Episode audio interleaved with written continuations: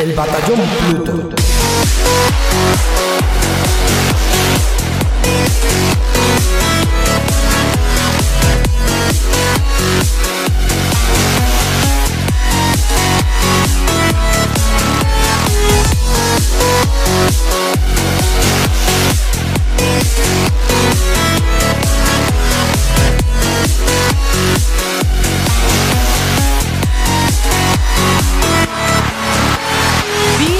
Bienvenidos, queridos amigos, queridas amigas, una semana más al Batallón Pluto, el programa sobre videojuegos más escuchado en Alexandria y el favorito de los bichos Buri.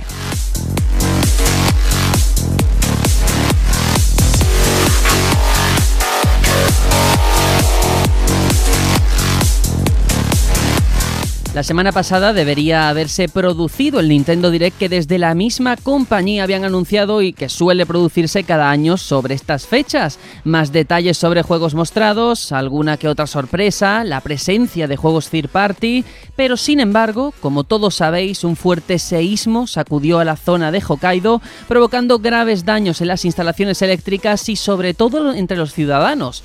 Es por ello que la compañía japonesa decidió a última hora retrasar el evento de forma indefinida, en parte por cuestiones logísticas, pero también por puro sentido común, en un instante en el que el foco de atención debería ser otro. Deberían ser las personas que están sufriendo las consecuencias del terremoto y ese devastador tifón que ha arrasado con todo cuanto se ha cruzado en su camino.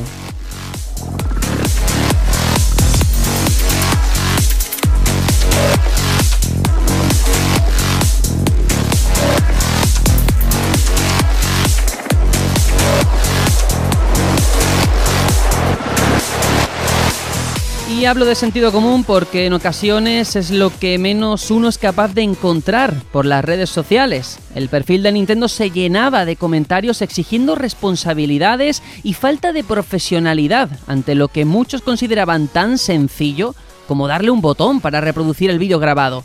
Por supuesto, todos sabemos que esto no es así, que detrás hay estudios de mercado, notas de prensa, análisis de la respuesta del público, reuniones con inversores pero sin embargo, una vez más queda en evidencia la a veces sonrojante juventud del medio y cómo aún hay mucho trabajo de comunicación que hacer entre los jugadores.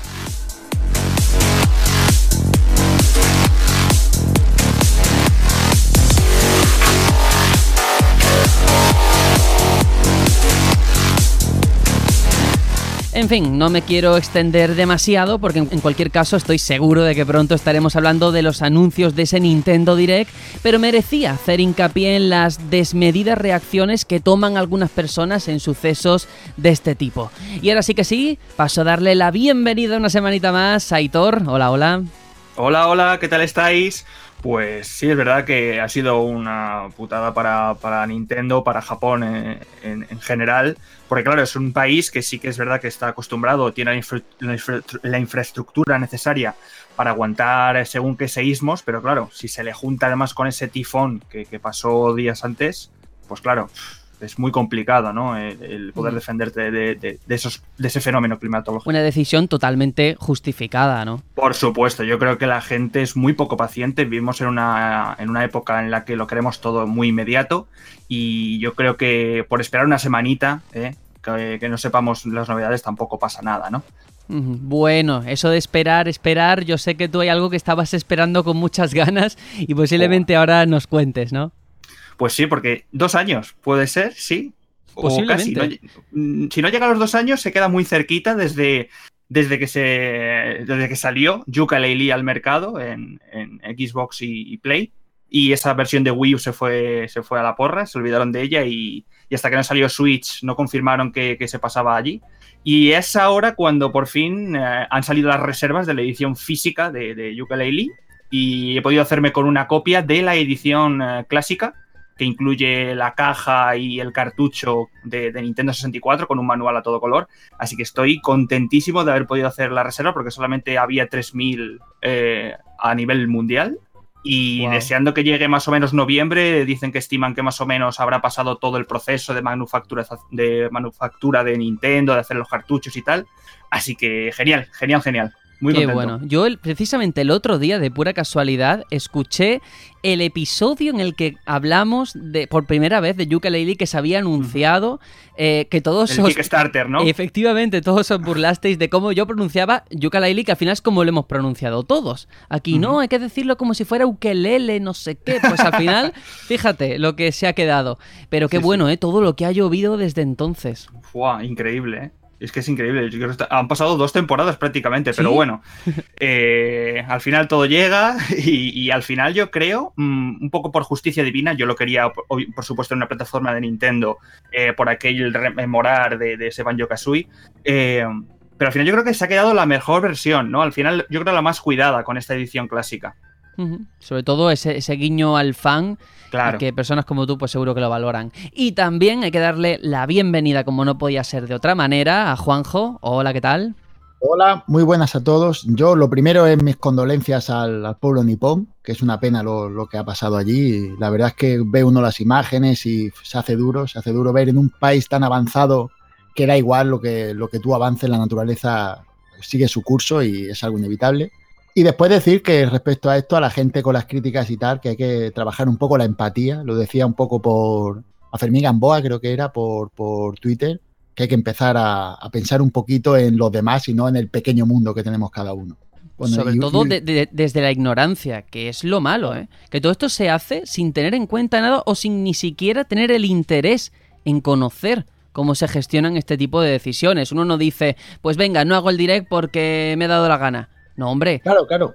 Sí, lo, que, lo que iba a decir es que al final lo que no se da cuenta esas personas que lo critican es que el primer perjudicado de, de no anunciar ese direct es la propia Nintendo. Nintendo ahí tenía unos, unos acuerdos comerciales, unos anuncios principales que de hecho, pues todos sabemos que este anuncio que ha habido de, del juego para Switch de Final Fantasy XV, este chibi que han anunciado y tal, eso seguramente se iba a anunciar ahí. Y o, no la, se- de- o la demo de Mega Man. o la demo de Mega Sí. Man. Y no se ha podido anunciar ahí, pues porque no se ha podido, porque ha pasado lo que ha pasado. Y ellos son los perjudicados, porque ya el direct seguramente no será el mismo, habrán tenido que cambiarlo. Claro, tal, este de- recortarán. También te digo una cosa, me parece muy bien lo que hace Nintendo siempre en todos los direct, prácticamente, de anunciarlo un día, dos, como mucho tres días antes de, de- de cuando va a ser la presentación, ¿no? Que no es una cosa que digamos, anuncian un mes antes y está la gente un mes ahí, tal, tal.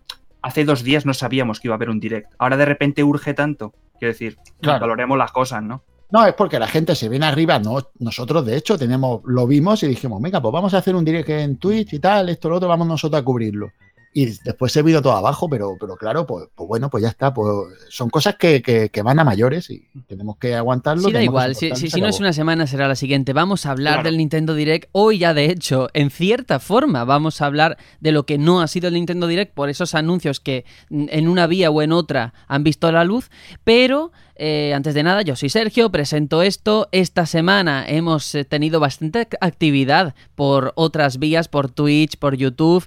Yo con esa sección que hago de vez en cuando de la Mogurred. Eh, El propio Tony, ayer. Pero, pero Sergio, una cosa. Dime. Esa no, esa no eras tú, esa era pronto. Eso.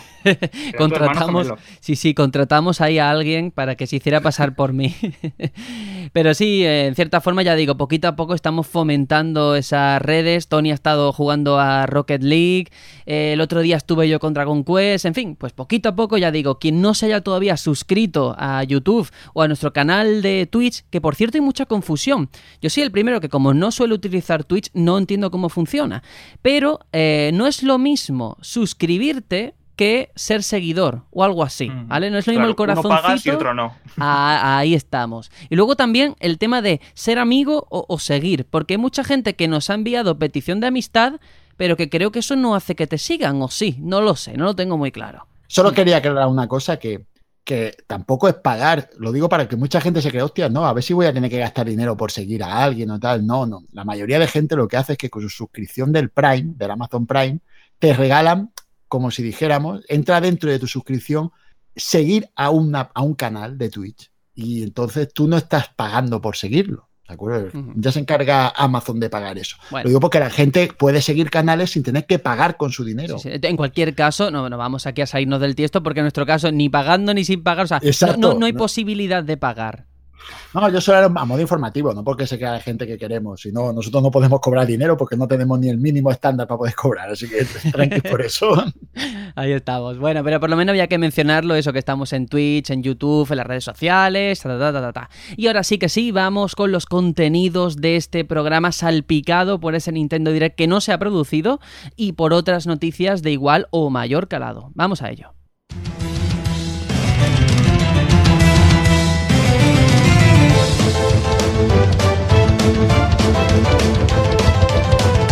Y aunque el Nintendo Direct no ha podido emitirse por graves fenómenos meteorológicos que han sacudido a Japón, queda muy poco para que se ponga en marcha el servicio online de Switch y el debate sobre el guardado en la nube vuelve a la palestra ahora que se ha confirmado que no estará disponible en todos los juegos. Por otro lado, la opinión del Comité Olímpico Internacional ante la idea de incluir los eSports no ha dejado a nadie indiferente.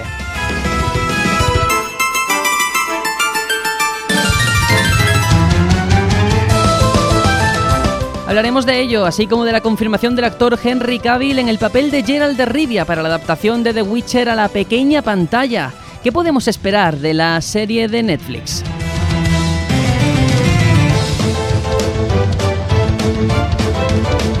Además de repasar el resto de actualidad, entrevistamos a los responsables de Main Loop Games, un pequeño estudio que bajo la iniciativa PlayStation Talents trabaja en un juego que combina el terror de los survival horror con los puzzles. Y por supuesto que hasta el final porque traemos una que estamos jugando en el que Aitor y Juanjo nos contarán a lo que han estado dándole durante esta semana. Todo esto y mucho más aquí, en el Batallón Pluto. Comenzamos.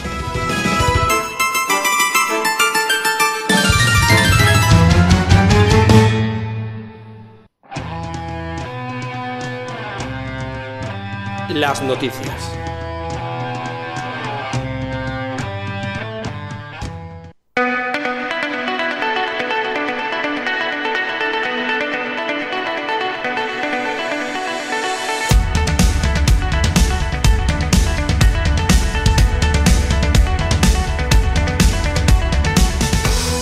La primera de las noticias, ya la hemos mencionado anteriormente, está relacionado con ese Nintendo Direct que no se ha podido producir, pero es que ahora en septiembre Nintendo es protagonista por otra serie de cosas también. Tiene en marcha ese Nintendo Switch Online que ya va a llegar a la plataforma, va a llegar a Switch y por tanto hay muchas dudas, muchas preguntas sobre la mesa que posiblemente este Direct iba a servir para poder contestarlas. Ahora qué ha pasado, ya sabéis que uno de los servicios que se daban con con esta suscripción online era la posibilidad del guardado en la nube. Pues bien, según se puede leer en las fichas oficiales de varios juegos, no todo el catálogo de Switch va a disfrutar del guardado en la nube que oferta este servicio de suscripción. Si, por ejemplo, entráis en la ficha de Pokémon Let's Go Pikachu o Pokémon Let's Go Eevee, verás un pequeño texto al final que reza: Este juego no es compatible con el almacenamiento en nube de copias de seguridad.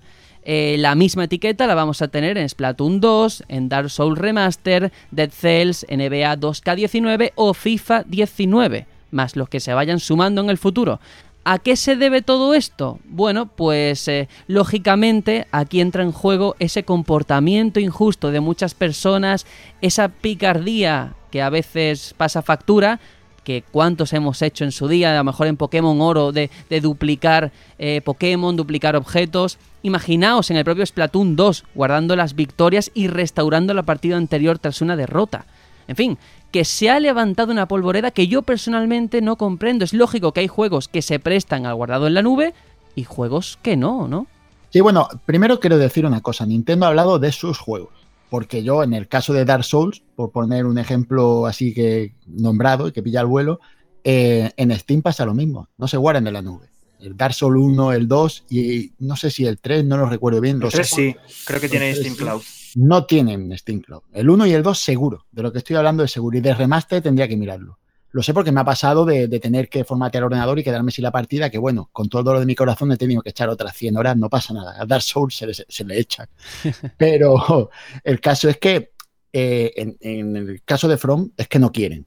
Ellos no, creo que no es su política de que los juegos se guarden en la nube, pues no sé si es por pereza, no, sé si por, por el tipo de juego. Es que una mala decisión en Dark Souls la idea es que sea problema tuyo, consecuencia tuya, haber tomado una decisión incorrecta. Si puedes volver atrás, ¿dónde está el desafío? ¿Dónde está el reto que te proponen? Pero es que eso no es así, Sergio. porque por poner otro juego Souls, el Bloodborne, que vale, no es lo mismo, pero es muy parecido, la gente para platinear el juego y no pasárselo tres veces, hace el truco de guardar la partida en el pincho y después coge y restaura partida justo antes de acabar. Es decir, coge, consigue el trofeo. Te suena, ¿no? Yo, yo, yo, no lo he hecho, ¿vale? Yo le he echado toda la hora del mundo, pero yo sé que hay gente que, que puede salir aquí y decir que lo ha hecho, ¿de acuerdo? Sí. Pero ¿no creéis Eh, que eso es algo que se aleja del ADN del propio juego? Sobre todo en estos en los que el componente online es evidente. Yo hablaba de Splatoon. Es que en Splatoon, por ejemplo, que lo, lo domino más que Dark Souls, eh, si tú puedes guardar después de una mm, partida competitiva, ¿dónde está la gracia? A ver, eh, yo creo. Eh, eh, a ver, yo creo que con esto eh, empiezan ya a vender mal el servicio de, suscripción online. Porque quiero decir, tú estás pagando para, esta característica del guardado en nube y ya no es que sea uno ni dos, es que estamos viendo hasta seis títulos más los que vengan que no lo van a tener. La excusa que dan mm, me parece un poco lamentable. Quiero decir, yo creo que con lo que van a ganar mm, de dinero, ya que lo van a poner de pago, deberían mejorar esa, infraestructura para, evitar esos hackeos que puedan tener o esas backups que puedan. O sea, yo creo, eh, yo creo que al final, por, por dejadez o lo que sea, al final vamos a pagar todos el pato.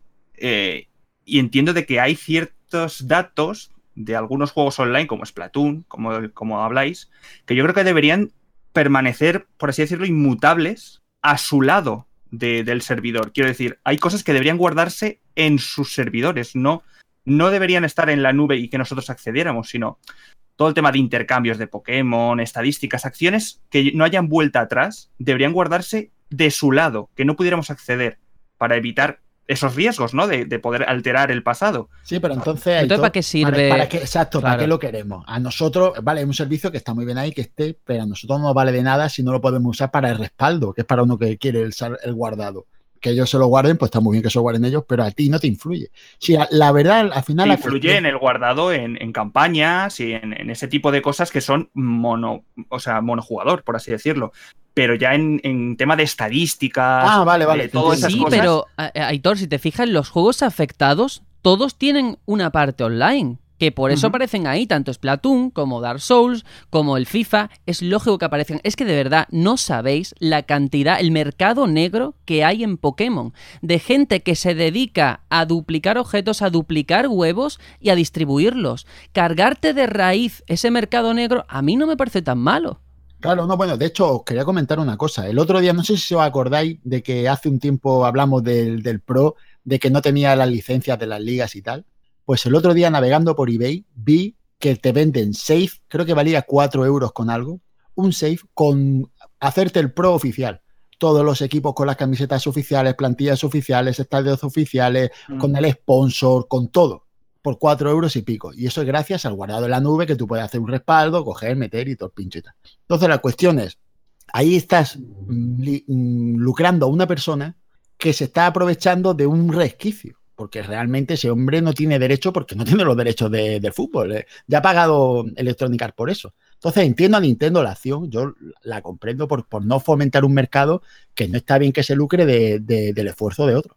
Mm, Sobre todo eh, que es algo ilícito, que no ha puesto a ir el, el programador a conciencia. Y al final, de verdad, esto yo no veo el motivo para escandalizarse, porque juegos que lógicamente sí que lo van a necesitar, como Octopath Traveler, pues está estupendo que sí que incluya este guardado en la nube. Y tampoco creo que nadie pague el online precisamente únicamente por el guardado en la nube, que es un plus, lógicamente, que esté ahí. Pero al final tampoco es el reclamo. Yo creo, Sergio, que el problema está en el hermetismo en cuanto a saber qué nos dan, qué no nos dan. Lo poco que sabemos, lo muy poco, es que hay algunos juegos clásicos que vamos a poder jugar que no sabemos ni cuántos son. Pero ni- porque no ha sí. podido hacerse el direct, ¿no? Ya, pero también el direct, coño, que es que el direct lo iban a hacer 10 días antes de, de empezar a cobrar. Que yo Ujú. creo que es para que lo supiésemos. Lo que sí sabíamos a ciencia cierta es que íbamos a tener guardado en la nube. Y después, cuando te enteras de que no en todo, pues como es lo poquito de lo que se puede hablar, pues se habla sobre eso. Pero no es que sea tan importante, si realmente lo que tú estás diciendo. Oye, a mí con que me tengan los guardados en los juegos que los necesito, que es en, en los juegos de campaña, me vale. A mí los juegos online, pues yo entiendo que no me puedan guardar las cosas por, por no hacer trapicheo. Pues yo lo veo normal, pero como no se puede hablar de nada más y es lo único que hay para tirar, pues, pues se tira de lo que se tiene. Claro, bueno, pues seguramente como la semana que viene habrá direct sí o sí, porque es un rumor a voces, explicarán todo esto, explicarán el resto del servicio online, esos juegos mm, clásicos que han incluido y todo lo demás. Pero nosotros vamos a pasar a otra noticia que en cierta forma está relacionada con Switch, porque Lego Harry Potter, esta noticia era para Tony, qué pena que hoy no esté, porque Lego Harry Potter se va a volver a publicar ahora para Switch y One el 2 de noviembre. ¿Por qué es esto noticia? Fuera de micro, Aitor me decía, esta noticia no tiene mucha sustancia. Vale, Lego Harry Potter ocho años después de su lanzamiento original, sale en estas plataformas. Un pack que incluye los dos Lego Harry Potter, que cubren el inicio y el final de la saga y todo el contenido descargable. ¿Por qué es importante? Porque estamos viendo una licencia que se ha rescatado y que se ha llevado a los tiempos actuales. Esto puede sentar precedentes, juegos que están en tierra de nadie, que no se ha renovado la licencia, que no hay remakes en marcha ni nada, que han desaparecido de las tiendas ¿podrían volver como ha hecho este Lego Harry Potter?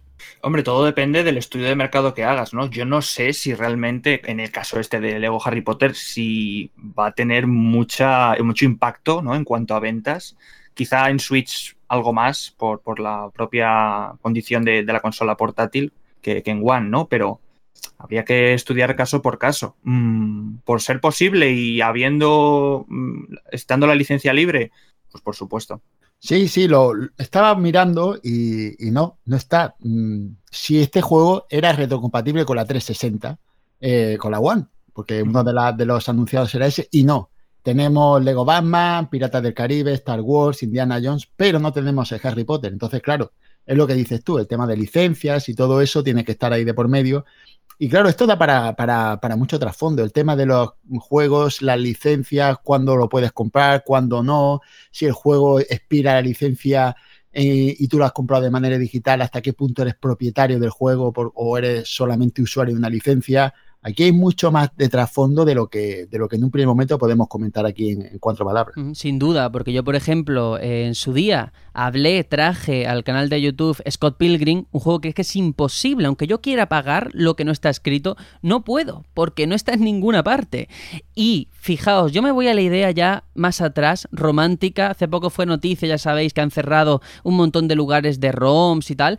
¿Os imagináis relanzamientos un poquito más antiguos, no de esta generación de la anterior, eh, traídos ahora con algún filtro HD o tal, como han hecho con este Lego Harry Potter? Eh, sería una forma de traer ese legado al presente, ¿no? Claro, claro, En cierta manera lo hacen con los remaster, ¿no? Y te cobran bastante bien por ellos.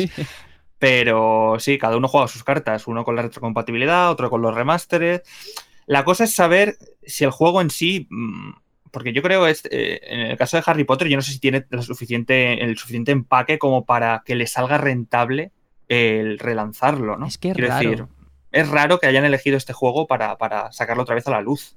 Si, si, lo han hecho es porque le ven salida comercial, porque si no, estas empresas no, claro. de eso. Esto no es. Y aquí quería yo incidir en un asunto y ese que que la gente dice, no, es que los piratas o los que quieren piratear utilizan la preservación como excusa para poder eh, tener un subterfugio legal donde tener ROMs y tal. Es que el problema es que ese argumento lo fomentan las empresas con este tipo de acciones. Cuando un juego que para mí, otros no, para mí es una obra de arte, es algo que han hecho unas personas, han creado de la nada, y cuando tú lo dejas morir y desaparecer, no darle mmm, cabida como por ejemplo Nintendo con el WiiWare, ese servicio cuando murió online de Nintendo, cientos de juegos han desaparecido y no han hecho nada por preservarlo. Claro, si ha habido una persona que aunque sea por piratería, ha conseguido hacer un repositorio de esos juegos, oye, bravo, porque es que, ¿por qué tienen que desaparecer esos juegos? ¿Por qué alguien no le ve mm, rédito económico? No me parece justo, no me parece lógico. Entonces, si las empresas se hacen responsables de los productos que tienen, oye, a lo que quiera, gestionarlo como sea. Y, lo interesante aquí es que es una edición física, que no es solamente que la han puesto en tiendas digitales, que si imaginaos de verdad que ahora, a día de hoy, eh, yo pudiese comprar los Odyssey, que lo tengo en físico, pero si no lo tuviese, que me lanzasen, pero la, versión de 360, no que me hagan una versión en Guanta, el mismo juego, o yo qué sé, Rule of Rose en Play 2, juegos que están tan eh, que vas al mercado de segunda mano y están a un precio tan loco, tan desorbitado, que eso podría evitar la misma compañía, sacando a lo mejor una pequeña tirada o lo que sea. Entiendo que no sale rentable, pero... ¿Al, ¿Al precio que salió? ah, eso yo ya no lo sé. Eso ya Mira, Claro. no me lo he planteado. El ejemplo se ve con Shenmue. Shenmue era un juego para Dreamcast carísimo, carísimo. Había unos precios que eran 200 euros, precio subió a la De parra. especulación, sí. Claro, han bajado un montón. Porque a partir de salir esta nueva remake este que se ha hecho. Bueno, que, que- que es, igual, porque el remaster tampoco han tocado mucho, ¿eh? Sí, pero el caso, el caso es que ahora puedes jugar a ese juego sin tener que gastarte 200 euros. Que esa es la cuestión. estamos. La cuestión es que tú dices, mira, vale que el juego está igual que el original, pero es que iba a jugar al original de todo modo por 200, por ahora juego por, eh, por 40 y encima en HD, ¿me entiendes o no? Que no tienes que estar sí, con- sí, sí. enchufando la Dreamcast, comprándote la consola, tal. Que, democratizar el juego a mí siempre me parece bien. Lo, lo que no me parece bien es que se, a mí es que yo odio que los juegos desaparezcan. A mí una cosa que me lleva para adelante. Yo eso de que el juego no se, porque no se gana dinero, no esté en ningún sitio, me parece fatal porque un juego siempre tiene un derecho a, a ser disfrutado. Yo pienso Mm. así. También te digo que creo que ningún juego realmente desaparece a menos que la compañía se vaya a la porra, ¿no? Aunque también hemos tenido casos de compañías que han ido a bancarrota y, y otras licencias, otros, o sea, otras, otras compañías han comprado todas sus licencias, ¿no? En plan THQ y todas estas.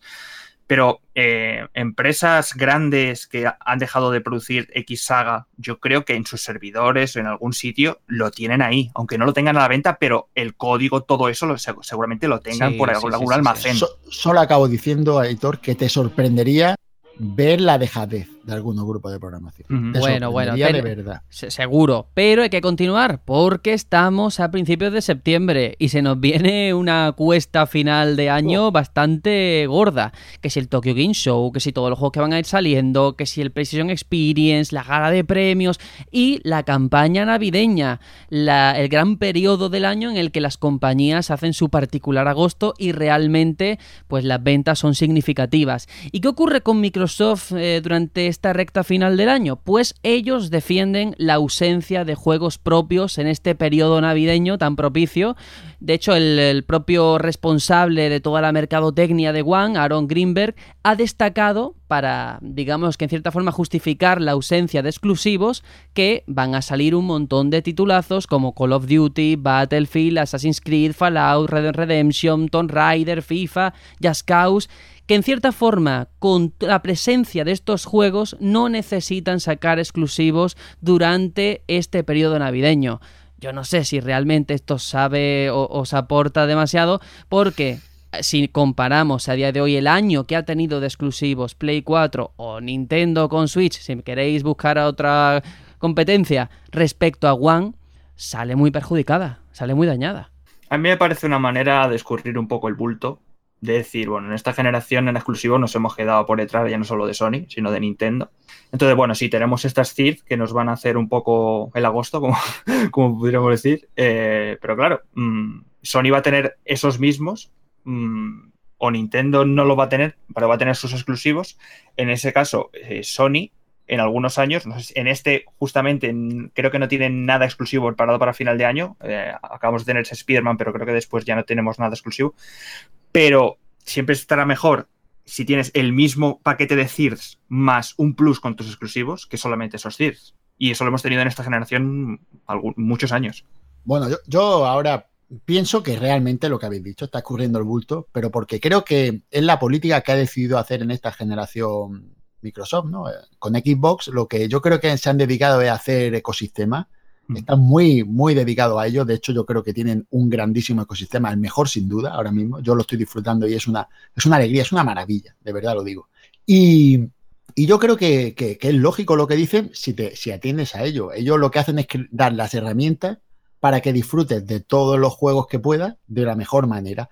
Problema que eso hace que tus recursos se vayan en algo que no son los exclusivos. Otros apuestan por los exclusivos y no tanto por el ecosistema.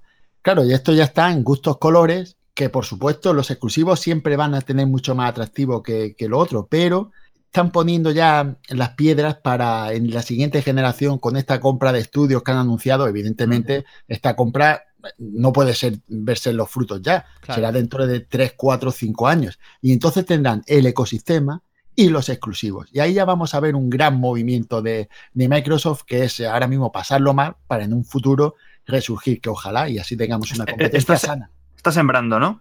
Yo creo que sí, yo creo que ellos se dieron cuenta de que perdían la. Porque aquí es como empieza muchas veces, es la inercia, ¿no? Aquí la, generación la empezó muy bien Sony y la va a acabar muy bien. Mm, casi siempre es así. Y Juanjo, hablas eh, únicamente de, ecosistema. Me vas a permitir que lo comparta públicamente. Hace muy poco tú te has hecho con una One X y la estás disfrutando mucho. Sí, sí, sí, sí. Yo tengo que decir que, estoy muy contento con la consola por el tratamiento especializado que hay. Eh, los juegos que, tienen. Yo tengo juegos de 360 que los jugaba de una manera y ahora los puedo jugar de otra. El The Witcher 2 eh, está optimizado. El juego de 360, mi juego antiguo, está optimizado para la One X. La Halo Master Chief Collection es increíble ver cómo se ve ese juego en la, en la X. Es una cosa es, de locura. Además, tiene con el botón eh, lo que sería el Select en la, en la One. Con el botón del mando tú le das y hace ese switch entre la imagen antigua y la, nueva. Y es, es una brutalidad, te quedas muerto. ¿eh? Yo no había jugado a Halo de una manera seguida y ahora estoy disfrutando como, como un niño pequeño. Y la consola tiene un empaque, tiene una calidad, rebosa. De hecho, el inicio de la consola no es el mismo que, que el de la One sino que te sale como, como un, un microchip, un microprocesador, como una imagen así muy espectacular que pone 4K y así se va para atrás y ya notas la calidad, la notas en el inicio. Y de verdad lo digo que, yo estoy disfrutando mucho. Microsoft me ha ganado con, con trabajo, más que con espectáculo. Yo siempre había sido más de Nintendo, más de Sony, y ahora mismo estoy muy contento porque las tengo a las tres en el mismo nivel. Eh, no puedo decir que soy más de una que de otra. Estoy muy feliz con todas. Es una alegría muy grande. Qué bonito. Bueno, aquí ya sabéis que vamos saltando de tema en tema porque hay uno que ha sido un poquito gracioso esta semana, todo el mundo haciendo memes, referencias, porque Henry Cavill va a ser, ahora sí que sí, ya está confirmado, Gerald de Rivia en la serie de The Witcher de Netflix. Lo ha confirmado el propio actor en una reciente entrada de Instagram en la que ha bromeado con el que va a ser su nuevo rol en los próximos meses. Bueno, la grabación de la serie, porque mucha gente se lo pregunta, ¿cuánto queda hasta que salga? La grabación en sí va a comenzar pronto y aún no se sabe quién va a interpretar a Siri. Bueno, Henry Cavill no va a ser el único gran nombre de la serie, también va a contar con algunos de los guionistas de Netflix que han trabajado en éxitos de la firma como Jessica Jones o Daredevil y personalmente yo sé que mucha gente quería que fuese Matt Mikkelsen, había un montón de photoshopeos por la red, pero la, la, elección creo que ha sido acertada y que Henry Cavill va a hacer un gran trabajo. A mí es que Matt Mikkelsen me parece que tiene más mala leche, ¿no? En cuanto a la el personaje, pero a mí es que este, como me parece un, oso, un oso pardo de lo grande que es, Un pedazo de animal, me parece perfecto para hacer ese Gerald que yo siempre lo había imaginado como, como un hombre dos pies por encima, que limita sobre el suelo, ¿sabes? Entonces este tío me parece perfecto para ese papel.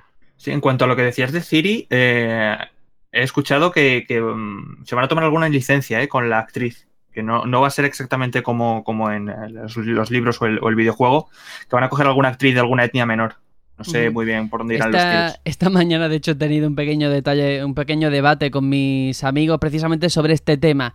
Porque ellos no estaban de acuerdo en que, por ejemplo, cogiesen una actriz negra para el papel de Siri. Cuando yo pienso precisamente que al final lo que caracteriza un personaje no son tanto los rasgos estéticos, sino otra serie de cosas. Hombre, si me dices que es que el personaje tiene que llevar una cicatriz porque de chico se lo hizo el malo maligno, pues no me vas a quitar la cicatriz y me vas a poner unos ojos preciosos. Pero hay cosas que veo tan superficiales. Hace poco se ha liado también porque la sirenita, el papel principal lo va a hacer Zendaya que no tiene el pelo pelirrojo y la gente, madre mía, que no tiene el pelo pelirrojo. Bueno, para eso existe un trabajo de caracterización. Y al final eso no es lo fundamental. Y en el caso de Siri, yo no tengo ninguna duda de que los guionistas harán un gran trabajo para integrar al personaje, sea como sea, dentro de la trama. Aquí hay que tener en cuenta una cosa. ¿Quién sabe quién es Siri? Y con esto lo digo muy claro. ¿eh? Eh, hay gente que no tiene idea de lo que es The Witcher y se va a enterar de lo que es The Witcher. La mayoría, la mayoría de gente de este mundo que ve Netflix no sabe qué es esta serie. Se va a enterar cuando la vea ahí. Entonces, igual que el Juego de Tronos, yo me enteré de lo que era cuando vi la serie. Yo no sabía quién era ninguno. Y me podía haber puesto cualquier personaje de cualquier manera. De hecho, hay personajes que no son como los libros que lo leí después y lo han adaptado como han querido. Y no ha pasado nada. Aquí el problema es que nosotros sabemos quién y cómo es Ciri. Entonces queremos la, la, fidelidad, pero no tiene por qué. Esto ya es una cosa de guion. Sí, al final los más críticos con cualquier obra es al final el que, el que la sigue, ¿no?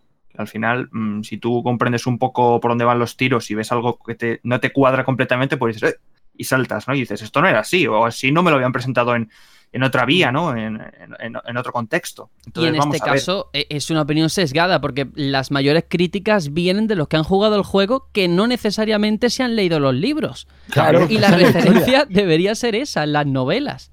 Aquí nadie le ha preguntado al señor Sapkowski si está de acuerdo o no, que por cierto, quería comentar, quería comentar, ¿eh? Este hombre se quejó amargamente de que no había un duro de los juegos. Sí, sí. Pues ahora tendría que darle dinero de lo que le han pagado por la serie, porque si se va a hacer una serie no es por los libros, caballero, es por los juegos. ¿sabes? Efectivamente. Ahí está. Luego también hay otro tema muy controvertido, ¿eh? cómo podemos ajustarlo aquí al formato del programa, porque es que el año pasado ya el presidente del Comité Olímpico Internacional dejó claro que los eSports no iban a formar parte de las Olimpiadas con títulos que promuevan la violencia. Y en esa misma línea ha vuelto a hablar Thomas Bach, que reitera que no pueden permitir un evento deportivo en el que se promueva la violencia.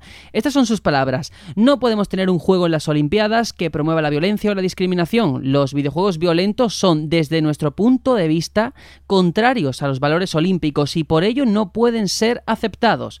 Todo esto, ya sabéis, envuelto en esa polémica de si los eSports deben catalogarse como un deporte en los Juegos Olímpicos. De hecho, ahora van a ser protagonistas en los Juegos Asiáticos de 2018, que tienen lugar en Indonesia. Se ha creado una competición a modo de prueba sin opción alzarse con medallas, pero sí que va a haber torneos. Aquí yo creo que también se nos ha ido un poco la cabeza con esto de querer encumbrar a los eSports como, de, como deporte para los Juegos Olímpicos. Creo que se nos ha ido un poquito de las manos el debate en las redes. Yo aquí tengo una opinión clara y es que yo creo que no deben de estar en los Juegos Olímpicos porque no va de lo mismo.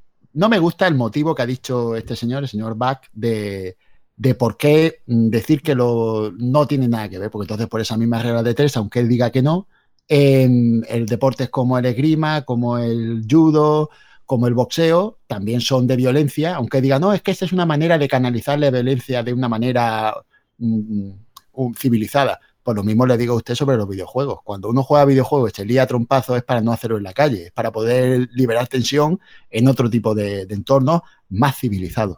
Entonces no me parece bien el motivo que da, pero yo también pienso que es que, mm, como diría Joseph Fareh, fuck de Olympic Games. Quiero decir que, que, estamos en otro nivel. El nivel de los videojuegos no es el nivel de los Juegos Olímpicos. Ya se darán cuenta de cómo le van a pasar por encima los videojuegos porque no, son mucho más disfrutables tiene... en otro en otro plano. Sí, es que no tiene nada claro, que ver. es que no tiene por qué haber una competencia, no hay por qué contraponer uno al otro, no tienen por qué competir ni jugar en la misma liga.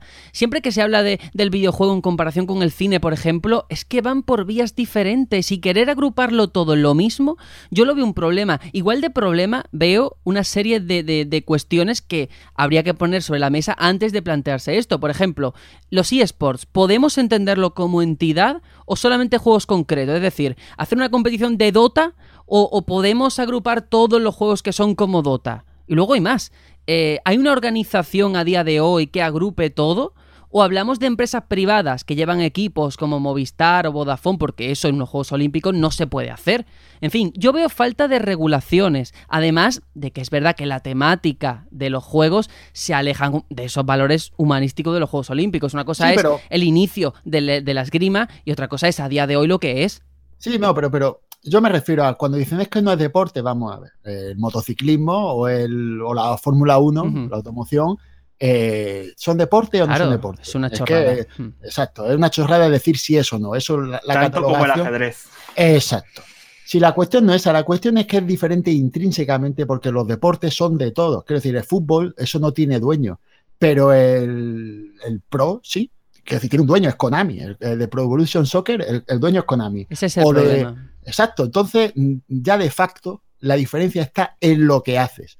Y, y ya en- a raíz de ahí, cómo lo haces y todo es distinto. Así que estamos en dos planos totalmente diferenciados. No se puede jugar al fútbol en videojuegos, se puede jugar a un juego de fútbol que tiene un dueño, que tiene unas normas concretas, que tiene una manera de jugar diferente, que tú cada vez que actualizas el juego cambia el timing, cambia... Y hay ¿qué unos intereses económicos de por medio. Es que esto también hay que decirlo, ¿eh? Claro, Es sí que el problema, el problema que tiene el COI es que quiere competir en cuanto a telespectadores con los Juegos Olímpicos y no sabe si hacerse con ellos para no tener competencia o ponerse frente a ellos. Y aquí, pues lo que pasará eso es luchar por, por, por tu espacio en, en, el medio. Mm, yo, entrando en lo que sí es la noticia de, de, los juegos de los eSports como, como componente violento en, contraposición no al, al, espíritu olímpico, como lo llaman, eh, pienso que hay un, una serie de juegos que yo creo que en, en caso de que esto fuese para adelante, no tendrían ningún problema en pasar el filtro.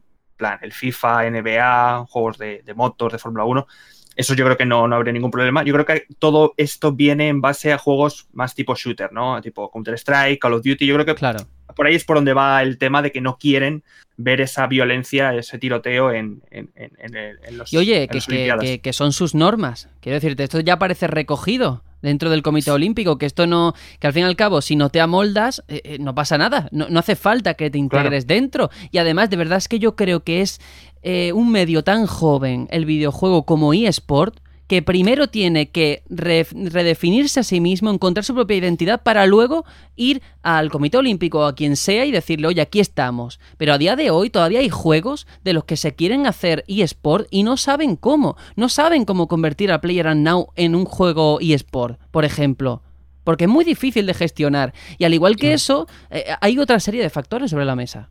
Ahí hay una, un concepto que quiero resaltar un poco y es eh, ¿Consideráis que es el mismo tipo de violencia eh, lo que vemos en un Call of Duty que lo que vemos en, un, combate de boxeo o de lucha libre? Quiero decir, e, en ambos, antes y después de, del combate, podemos ver respeto ¿no? entre los participantes, el darse la mano, el tal. Esos son valores olímpicos, ¿no? Quiero decir, eso podría llevarse perfectamente. Yo creo que al final es tanto una violencia, entre comillas, como la otra, son ficticias se eh, acaban donde termina el juego. Sí, pero una cosa es darte de tortas y otra cosa es matar gente. No, no pero tú, en vez de matar, lo puedes llamar eliminar. Nosotros lo llamamos en matar porque consideramos que están matando, pero realmente no están matando nada, está eliminando un sprint. No, sinceramente. Juanjo, pero tú lo puedes llamar como quiera, pero en pantalla estás viendo disparar a una persona que se cae al suelo y sale sangre. No, está disparando a un sprite que simula ser oh. una persona. No, vamos a ser sinceros con la, con sí, la, con tú, la parte pero técnica. eso tú y yo lo entendemos. El señor de 70 años que lleva el Comité Olímpico no lo entiende. Ya, tío, pero para mí es más violento ver como un tío le pega a otro puñetazo, a otro un puñetazo en los morros y le sangra la nariz. Para mí, para mí personalmente. Pero ambos son, ambos son violencia ficticia realmente. Claro, claro, porque son, son violencia simulada, acotada, claro. normalizada. Así que la uh -huh. cuestión es esa. Yo por ahí no voy, es que yo no creo que sea ese el debate. El debate es que no estamos hablando de lo mismo de facto. Entonces ahí es cuando la cosa ya. Pero que no me ponga la excusa de la violencia, porque violencia hay cuando un tío gana, se pone a celebrarlo y otro se enfada. Ahí ya hay ya. violencia. Ya, ya, ya. No, no, sí, está claro que la, la, naturaleza del medio es totalmente distinta a lo que se está planteando aquí y por tanto yo de verdad creo que es un debate estéril a día de hoy. Pero bueno, ya veremos cómo avanza con el paso de los años. Si seguimos aquí en el programa, dentro de unos años a lo mejor es una realidad, no lo sé. Vamos con la última noticia. Eh, porque Square Enix ha anunciado por sorpresa la llegada de Final Fantasy XV Pocket Edition HD. Digo por sorpresa, pero realmente no ha sido tan sorpresa porque ya había rumores, había filtrado el banner, el iconito de que iba a llegar a Play 4 y efectivamente esta versión para móviles del juego ha recibido un lavado de cara para salir en consola de sobremesa. Ya se puede adquirir en Play 4 y One y la versión de Switch llegará pronto, según Square Enix, pronto no el personaje, sino pronto Zoom. No es, de hecho, descartable que posiblemente su anuncio estaba programado para coincidir en ese Nintendo Direct que no se ha podido producir, está claro.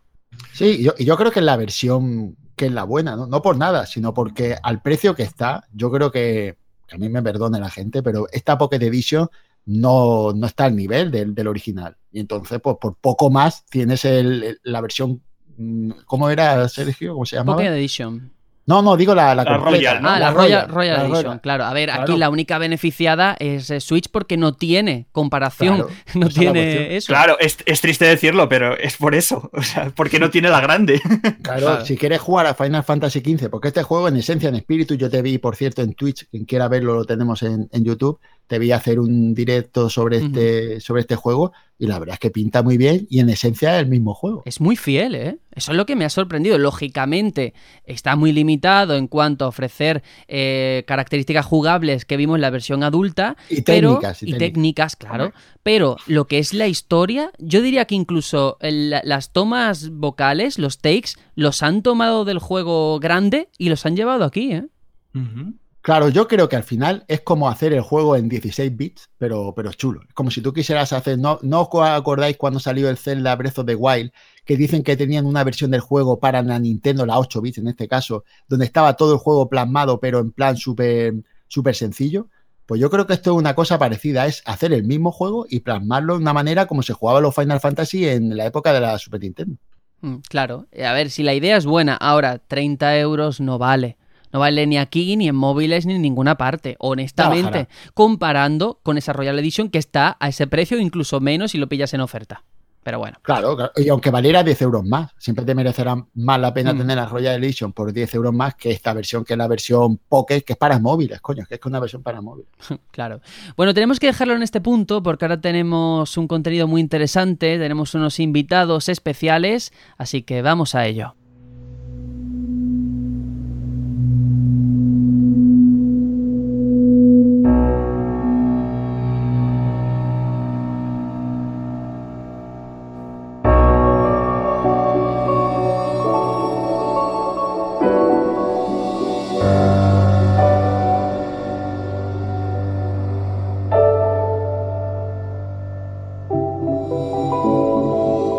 A menudo tendemos a idealizar lo que se hace fuera de nuestras fronteras y no prestamos la suficiente atención a todo el talento que tenemos aquí en España. Y mi gesto reconozco que se retuerce cuando alguien me dice que odia el cine español o que después de la edad dorada de los videojuegos españoles, aquí nunca hemos vuelto a levantar cabeza. Y todo eso lo dicen desde el desconocimiento, desde la despreocupación del que ni siquiera concede una oportunidad a lo que se está haciendo y sobre todo sin tener en cuenta la lucha diaria de esos creadores independientes que en nuestro país se matan para poder sacar un proyecto adelante.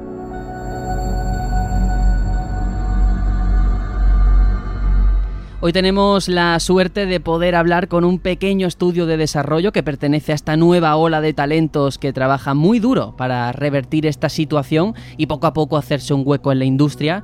Ellos son Main Loop Games, están creando una aventura de survival horror llamada Submerge, sumergido, y cuentan con el apoyo de la iniciativa PlayStation Talents. Están con nosotros José Antonio Muñoz, diseñador y programador, y Yasone Irastorza, guionista y responsable de comunicación. Bueno, mi pronunciación de euskera ya reconozco de entrada que es muy mala, pero bienvenidos. Hola, buenas tardes. Hola, hola, gracias. Buenas. Como digo, vosotros formáis, entiendo, el núcleo duro de Main Loop Games, este estudio, que yo antes empezaba hablando de los desafíos a los que se enfrenta un equipo de desarrollo en España, partiendo de, esas trabas que aquí existen para el autónomo. Y claro, hablamos de esto, de Main Loop Games, ¿cómo surge la, la idea de fundar desde cero esta locura de decir, vamos a hacer nuestro propio estudio?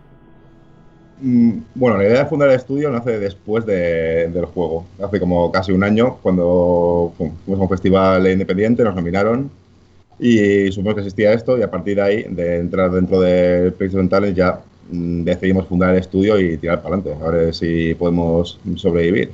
Sí, porque al principio o sea, pensábamos que éramos simplemente pues eso, gente de nuestras casas que hacíamos cosillas y íbamos a, tirábamos a Steam o intentábamos entrar al mercado móvil, pero no pensábamos que íbamos a poder llevarlo a algo como un paso por encima, ¿no? Claro, porque además es un juego que precisamente eh, tanto la factura técnica como todo no se ha tratado como si fuera un juego menor, eh, siempre desde el respeto, como si fuera para móviles, sino todo lo contrario, va a salir en Play 4, en PC, en Mac, ese juego Submerse, eh, que claro, a todo esto, ¿cómo formáis cómo os repartís las tareas, porque yo entiendo que no seréis muchos en el estudio, ¿no? Cuando uno empieza es lo que tiene. No, no, somos, somos muy, muy poquitos. eh, yo, como soy José, soy el diseñador, programador y aparte también modelo eh, en 3D. Eh, luego está Yasone. Bueno, que yo, aparte del tema de las comunicaciones, como has comentado antes, y el tema de guion, pues eh, no hago mucho más. Luego tenemos otra, otra persona en el equipo que se encarga del tema de texturas y luego tenemos también colaboradores como otra persona que se encarga con el tema de banda sonora y otra persona que es técnico de sonido para el tema de integrarlo. Pero realmente el, núcleo del, estudio es José. el resto estamos un poco alrededor. Yo intento estar en la mayor medida apoyando y los demás en, una medida más pequeña, pues eso, con su aportación de trabajo. Cada uno lo que sabe hacer. claro, porque estáis eh, inmersos, sumergidos, nunca mejor dicho, en esta aventura que habéis descrito como survival horror, que combina los elementos habituales del género con los puzzles, todo ello en un ambiente marino. Luego vamos a hablar del juego, ¿eh? que ya, ya digo, va a salir en Play 4, en PC y Mac, pero partamos por el germen. ¿Por qué habéis escogido como carta de presentación o primer trabajo un juego de terror que no es un género predominante o lo que se suele llevar hoy en día? Sí, no es que sea un género muy, muy famoso hoy en día, pero personalmente a mí es de los que más me gusta, siempre me ha gustado el género. Y a la hora de tirarme a la piscina y hacer algo ya que me requiere un trabajo de verdad y algo importante, que pues puedo hacer lo que quiero hacer, lo que me gusta hacer. Y es, ya digo, uno de mis géneros favoritos, vamos. Sí, o sea, en lugar de pensar en qué es lo que podríamos hacer como para intentar vender, no, lo que pensamos es qué es lo que nos gustaría a nosotros comprar y vamos a intentar hacerlo lo mejor posible, aunque sea, sepamos que no es un juego, pues eso, mm, con un mercado muy, muy amplio, ¿no? Porque tiene que ser como más juego de específico. nicho al final. Entonces, mm, no hemos pensado en un momento que, que si queremos vender, sino hacer lo que queremos hacer, lo que nos gustaría jugar. Eso también se puede convertir eh, en un arma de doble filo porque quien va a jugar una aventura de terror es porque le gusta, porque previamente habrá jugado a muchas y por tanto hay que jugar también con las expectativas y con lo que ofreces, ¿no? Que recuerde que haya elementos familiares de, de otros juegos del género, pero también darle una vuelta de tuerca, ¿no? Aportar un poquito más. Sí, sí, claro, al final, es, eh, al haber tenido muchos años con este género, hay muchísimos juegos muy buenos y claro, intentar aportar algo es complicado. Entonces, intentas coger los elementos mm, que creemos que son Que funcionan. que funcionan en este tipo de juegos y añadir pues nuestro nuestra Sí, es como aportar nuestro, nuestro granito de arena a, a todo esto que sí nos gusta, pero obviamente sabemos que, que hay cosas muy, muy buenas y que la gente que, que le interesa nuestro juego o sea, va a tener un listón alto en este nivel. y de hecho el juego está pensado para este tipo de gente, para ese público, para la gente que le gusta este género. Claro, y vosotros habláis que- primero que, que lo habéis hecho co- como fans del propio género. ¿Y co- es. cómo es, la- yo qué sé, la primera sesión de trabajo, el instante en el que os sentáis, empezáis a diseñar lo que es el núcleo del juego? Porque si uno es fan del género, lógicamente hay una serie de referencias claras del cine, a lo mejor de otros juegos. ¿Habéis reflejado eso en vuestra obra? ¿Habéis querido homenajear o tomar como punto de partida otra obra? Mm, Sí, bueno, no una obra en concreto, pero eh, sí que tiene mucha inspiración de eh, ciertos juegos clásicos, no tan recientes, y también mucho de cine, por supuesto. O sea, mucho cine de terror, que al final es lo que yo mamado, cine- de terror, cine de serie B, de, monstruos y demás.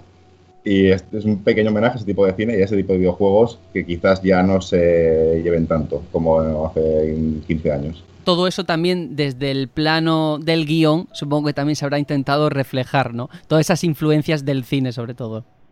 Claro, o sea, para poder hacer la historia y todo, pues básicamente es eh, teniendo un montón de referencias y después de haber visto muchísimo cine para nosotros clásico, porque al final nosotros somos de, de la casualidad que somos del 81 los dos, hemos tenido una infancia parecida, viendo lo mismo, nos gustaba lo mismo y pues eso, después de ver muchas películas del, de- del género, leer muchísima novela también de terror o fantástica, Stephen King, y un montón de películas, mejores, peores, más o menos famosas.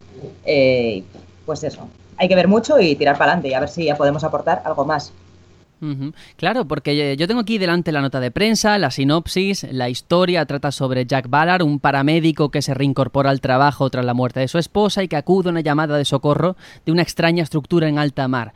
Y allí deberá saldar sus deudas con el pasado para salir con vida. Todo esto eh, hay que ponerlo en contexto, porque aquí en el Batallón Pluto, en este programa, hemos estado todo el mes de agosto enfrascados en un especial sobre la saga Bioshock y reconozco, a lo mejor por deformación profesional, que no puedo evitar ver reminiscencias. Y aquí también dentro del equipo, antes estábamos hablando fuera de micro, y el compañero editor decía, pues a mí me encantaría preguntarles, ya no Bioshock, sino a lo mejor otros juegos como Soma, ¿han influido o esa ambientación tiene algo que ver?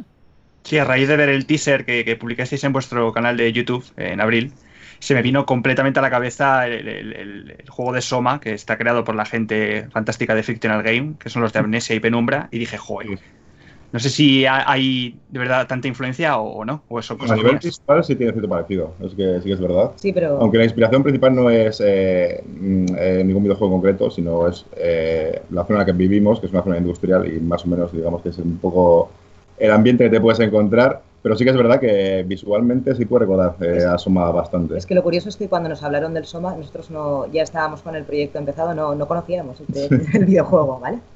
Y, sí, es casualidad. Pero, es verdad que tenemos que reconocer que lo hemos visto, hemos dicho, pues sí, entendemos que, que la gente vea una similitud, pero básicamente toda la, la, forma visual es el Bilbao industrial, que es donde nos hemos criado. Claro, es que todo eso tiene mucho que ver. Fijaos, eh, yo iba a hacer la pregunta porque, claro, ¿por qué situar la acción en medio del mar? ¿no? ¿Qué, qué tiene el agua que, que, nos infunde siempre temor o cierto respeto? Es un escenario muy recurrente en el cine, en las novelas del género, pero que está influenciado, como estáis comentando, por vuestro lugar de origen, ¿no? Por el propio Bilbao. Sí, al final, cuando creas algo, siempre te basas en lo que conoces. Y no somos de aquí de toda la vida. Y nos gusta, nos gusta el mar, nos gusta nuestra ciudad, a pesar de ser industrial. Sí, sí, sí. Y queríamos reflejar un poquito eso en, en lo que es la ambientación de, del videojuego. Y por supuesto, es que la mar tiene algo, es algo que nos ha influido desde pequeñitos, desde siempre. ¿no? Y también es un terreno, como has dicho, que por lo general es desconocido, eh, estás indefenso, no es tu, no es tu ambiente y es un es muy buen sí, sitio no, para desarrollar un juego de terror. No es tu medio, es solamente sentirte eh, que no tienes eh, mucho que hacer porque no es donde no puedes respirar en el agua, no puedes escapar del agua. El agua en sí eh, da miedito, ¿eh? Además, intuyo, nada más que por ese teaser que habéis mostrado, que la soledad va a tener pues, cierto protagonismo ¿no? en el juego. Sí, hemos querido generar miedo más y con sustos o tipo de cosas con una ambientación. La ambientación sí, estás solo, aunque hay otros NPCs que puedes encontrar con ellos de vez en cuando, pero al menos tiempo del juego estás, estás solo, si dependes de, de ti solamente. Es una ambientación opresivo y que es lo que queremos generar un poco al jugador. Sí, y hacer un poco como una experiencia más que, ¿cómo explicarlo? Como si fuera una especie de escape room, o sea, una, una situación en concreto donde nos pudiéramos sentir muy identificados, nos volcáramos dentro dentro de lo que está pasando y que la gente tenga una situación como más inmersiva durante, durante el juego. Además, el juego, si no me equivoco, se beneficia de las posibilidades que aporta la realidad virtual de cara a la inmersión. No, no es en VR, es, seguramente tenga ah. nota. Está muy antigua. Sí, algo que sí contempló en cierto momento hacerlo VR, pero eh, no era posible sí. tal el desarrollo y ciertas cosas que queremos hacer en el juego, que hacemos en el juego, eh, no se pueden hacer en VR. O sea, no vale. era posible hacerlas. Entonces, eh, al final lo descartamos hace unos meses y seguramente pues no hemos actualizado la nota de prensa. no, pero esto e-, es importante aclararlo, claro, porque eh, todo lo que hemos podido ver a nivel visual, que ha sido muy poquito, todo hay que reconocerlo, y muy poquita información, entiendo que porque todavía estáis en desarrollo y hay muchas cosas que van sí. variando, ¿no? Sí, eso es. Eso. De hecho, eh, ahí, dentro de poco tenemos un teaser un poco más avanzado, en más capturas y seguramente una pequeña demo para testear. Pero sí, hasta ahora hay poquito material, poquito material. No vale. porque no quisiéramos enseñarlo, sino porque todavía estaba en una fase de desarrollo que preferimos esperar un poco para enseñarlo. Sí mostramos bastante en redes sociales, pues sí, ahí sacamos bastante material, incluso chapuzas que hacemos y cosas así. en cualquier caso, sí, que es cierto que, aunque no se beneficia de la realidad virtual, porque es cierto que eso requiere una inversión de esfuerzo, de tiempo, y, en fin, que eh, no es fácil para un primer proyecto, sí que es cierto que a nivel de mecánicas, lo que he leído, ahora me vais a confirmar o no, a ver si lo habéis cambiado también, que para muchas situaciones eh, lo, habéis pensado para que se puedan resolver a base de ingenio, de gestión de recursos. Yo no sé si podéis desarrollarme un poco todo esto del plano jugable. Sí, la, la jugabilidad está basada básicamente en puzzles y que es la gestión de recursos y no tanto como otros juegos en la acción. Hemos querido darle mucho más en eso, en tener que explorar, investigar, leer documentos. Eh, y aplicar la lógica real. Es, aplicar la lógica a una situación que, bueno, salvando las distancias te podrías encontrar en la, en la vida real. O sea, que no puedas resolver un puzzle por ensayo de error, por ejemplo, que tengas que documentarte dentro del juego, o sea, dentro del propio universo del juego, documentarte dentro para saber cómo resolver el siguiente, el siguiente paso. Sí que he visto que van a salir criaturas que dan bastante sí. miedo. De hecho, sí, sí, algunos enemigos, sí, sí. eh, eh, vi el otro día, ya que habéis hecho mención en vuestras redes sociales, que estabais también diseñando, pues, enseñando los modelados ¿no? de algunos enemigos. Sí. Eh, todas estas criaturas que van a salir, ¿vamos a poder defendernos o es más de huir hacia adelante y no echar la vista atrás? Bueno, depende. Hay diferentes tipos. De algunos te, no te puedes defender de ninguna forma, solo puedes esconderte y tenés algún sistema mmm, para poder saber dónde están y salir o no. Y otros sí que te puedes defenderte de ellos, puedes ahuyentarles o puedes, por ejemplo, crear un señuelo en un sitio para traerle hacia allí y encerrarle con las puertas, por ejemplo, y tú ir por otro sitio. Tienes que jugar un poco con, con eso, pues engañarle vas a a los enemigos. Sí, porque lo que no puedes es matarlos. Eso es, no puedes matar a ningún enemigo. Puedes defenderte más o menos de ellos en último, como último recurso, pero lo, ideal es esconderte o crear, crear señuelos, distracciones para, para esconderte de ellos. Claro, y en todo esto, en esta fase de desarrollo que ya me habéis comentado, que hay muchas ideas que uno las anuncia, uno empieza a trabajar en ellas y descubre pues que no funcionan o las descarta. Como estudio pequeño, ¿qué, desafíos os estáis encontrando por este camino? Entiendo, ya no solamente en el plano creativo, sino también en lo logístico, ¿no? Que también pueden surgir por ahí. Bueno, falta de recursos, básicamente, de todo tipo.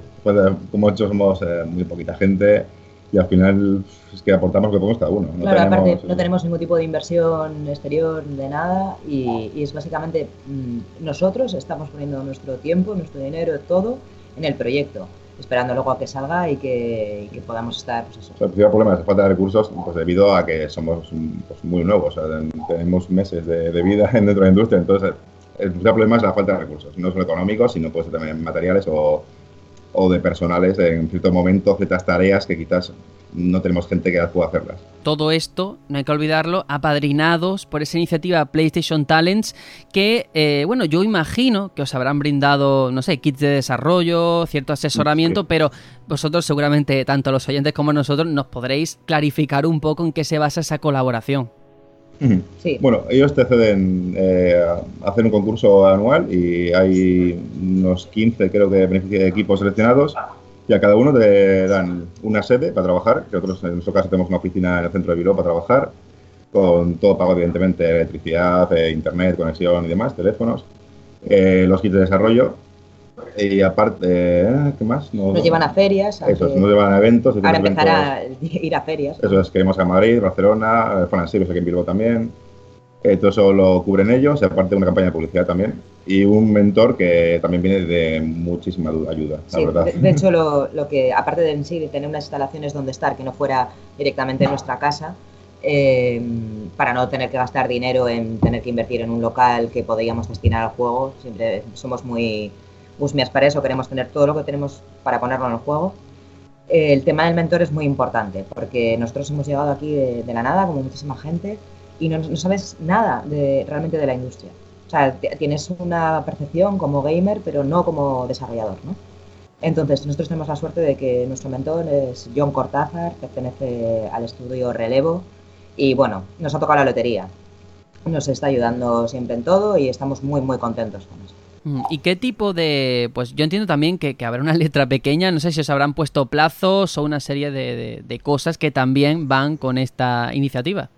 Sí, sí, claro. Tenemos un plazo, bueno, que es flexible, no te van a, nadie te va a apuntar una pistola para que saques el juego si no lo tienes preparado, pero tenemos un año para sacar el juego, aunque como ya te comento, eh, hay ciertos casos que te puedes retrasar y tampoco hay problema, no, no pasaría nada.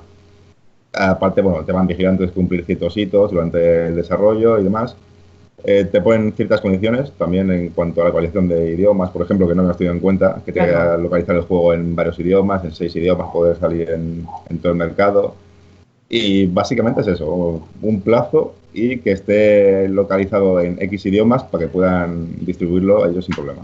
Luego también sí que habéis comentado al principio de esta entrevista, habéis reconocido que, bueno, si no hubiese sido por, por ese apoyo, entre comillas, de Sony, no hubieseis sacado este título. Es decir, que eh, a raíz de esto surge Sadmers y no al revés. Que si no hubieseis hecho, pues sí. Primero empezamos con el juego pensado para PC, eso sí que es verdad. Ajá. Vamos a, que a partir de descubrir que existía esto, ya pensamos que era un juego también eh, bastante más simple, no era el mismo que al final acabó siendo, por supuesto es a raíz de entrar en lo de PlayStation que sí que el juego, que el juego pues, digamos, coge otro nivel. Pero sí que tenemos pensado publicarlo en, en PC. Mm, claro, porque ahí es donde yo iba. Muchos creadores independientes que no tienen esa suerte o, esa visibilidad de estar apadrinados por PlayStation Talents buscan otra forma de financiación, como puede ser crowdfunding. ¿Os lo llegasteis a plantear en algún punto o en el futuro hacerlo? Sí, nos planteamos hacerlo, de hecho, no hace mucho, hace un par de meses. Sí, lo descartamos hace poco, de hecho. Eh, y lo tuvimos que descartar porque no es tan fácil como crear una campaña y dejarla. O sea, tienes que, te exige un trabajo previo y un trabajo durante la campaña, mm, te dedica mucho tiempo. Vamos. Básicamente, eh, supone a una persona estando preparando una campaña a tiempo exclusivo, como con dos meses de anterioridad, y luego durante la campaña eh, también trabajo una persona en, en mover el proyecto, en en que sea visible, porque solamente crearla y ya está, no va a ningún lado. Hay que hacer mucho ruido porque hay mucha gente, eh, es, es complicado. Y aparte, o sea, no, no disponíamos de ese personal para poder hacerlo. Eh, tenemos poca gente y estamos dedicados a la producción del juego. Entonces no podíamos destinar, quitar eh, un mes o dos meses de producción del juego a una persona para, para dedicarse a la campaña de crowdfunding. Entonces al final decidimos no hacerla, esperar y eh, financiarlo pues por nuestros medios. Ujú. La visibilidad es muy importante y muy difícil de lograr cuando uno empieza. Por eso es verdad que los pasos que uno da tiene que darlos con mucho cuidado. Y estáis comentando, bueno, ahora nos tocará ir a ferias, enseñar el juego, pero ya habéis tenido, si no me equivoco, alguna que otra experiencia llevando, imagino que prototipos o algo de ese estilo. Y no sé, esa respuesta del público, ¿cómo está siendo? Pues por ahora un, bastante muy muy buena, la ¿verdad? Estuvimos, Mejor de la esperada. sí, estuvimos con un prototipo mm, bastante antiguo en Madrid de hace como tres meses, en un evento con la prensa. Y hace un mes, eh, aquí cerca en Bilbao, eh, una- un evento en la Euskal Counter. Aquí llevamos ya el juego mucho más avanzado, Con una demo jugable. una manera totalmente jugable y demás. Y, y ahí sí podemos ver la reacción de la gente, que mm, es lo que al final buscas cuando creas algo así, que es ver la reacción que tú creías generar en ellos. Que es, Sí que funciona, Claro. que no, porque al principio tú estás dando palos de ciego, porque además eh, tienes una visión sesgada ya del juego. Lo has tú jugado tantas veces, eh, en nuestra vida básicamente gira en torno al juego actualmente.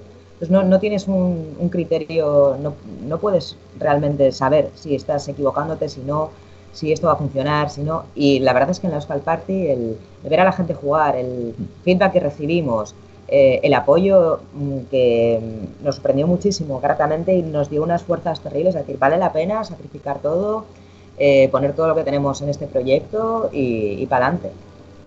Qué bueno, qué bueno. Yo no sé si a estas alturas ya habrá alguna fecha de salida anunciada o podréis adelantar algo. bueno, la idea nuestra es en diciembre, diciembre de este año.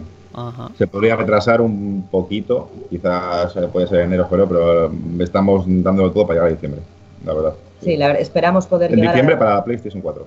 sí, Luego, para PlayStation eso es. 4, tres meses después para PC, pero sí nos gustaría llegar a la campaña de Navidad de, de diciembre. Lo que pasa es que vamos un poco justos por lo que os hemos explicado, cosas que como desarrolladores mm, hemos empezado, no teníamos idea.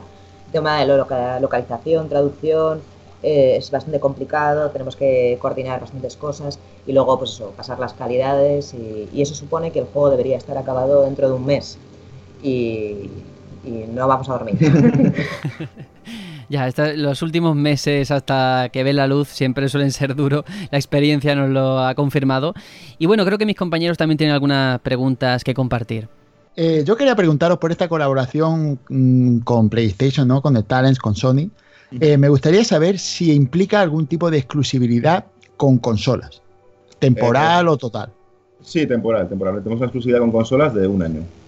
Un año, de acuerdo. Es Y, después no tenéis ningún, ningún tipo de restricción a partir de ese año, ¿no? Eso es. Tenemos para PC tres meses, que pues hemos comentado que primero salía en PlayStation 4 y luego a tres meses PC. Entonces, mm, son tres meses PC, cualquier ordenador, o Mac también si quieres, o Linux, y un Ajá. año para Xbox o Switch. De acuerdo. Y después, en cuanto a proyectos de futuro, ¿tenéis algo ya medio hecho o, o estáis esperando a ver cómo funciona esto para... Yo es que sé que lo- los indies normalmente van a proyectos, si me va bien sigo, si no, aquí me quedo. Saber un poco. Sí, hombre, tampoco puedes aventurar, porque no sabes si dentro de un año vas a tener subvención para poder mantenerte. Pero sí, sí, tenemos ya de hecho algo empezado, eh, una fase muy, muy previa de prototipo y que nos gustaría poder enseñar, pues, mm, te iba a decir en breve, pero, Pero va a ser que no. pero seguramente en cuanto sacamos este. Pero sí, tenemos algo empezado. Sí, sí. Pues nada, he intentado sacar o algo, pero hasta aquí. No ha habido suerte, no hemos conseguido la exclusiva todavía. No tiene, No tiene nada que ver. Nada que ver, Nada con, que ver. con este proyecto, nada que ver.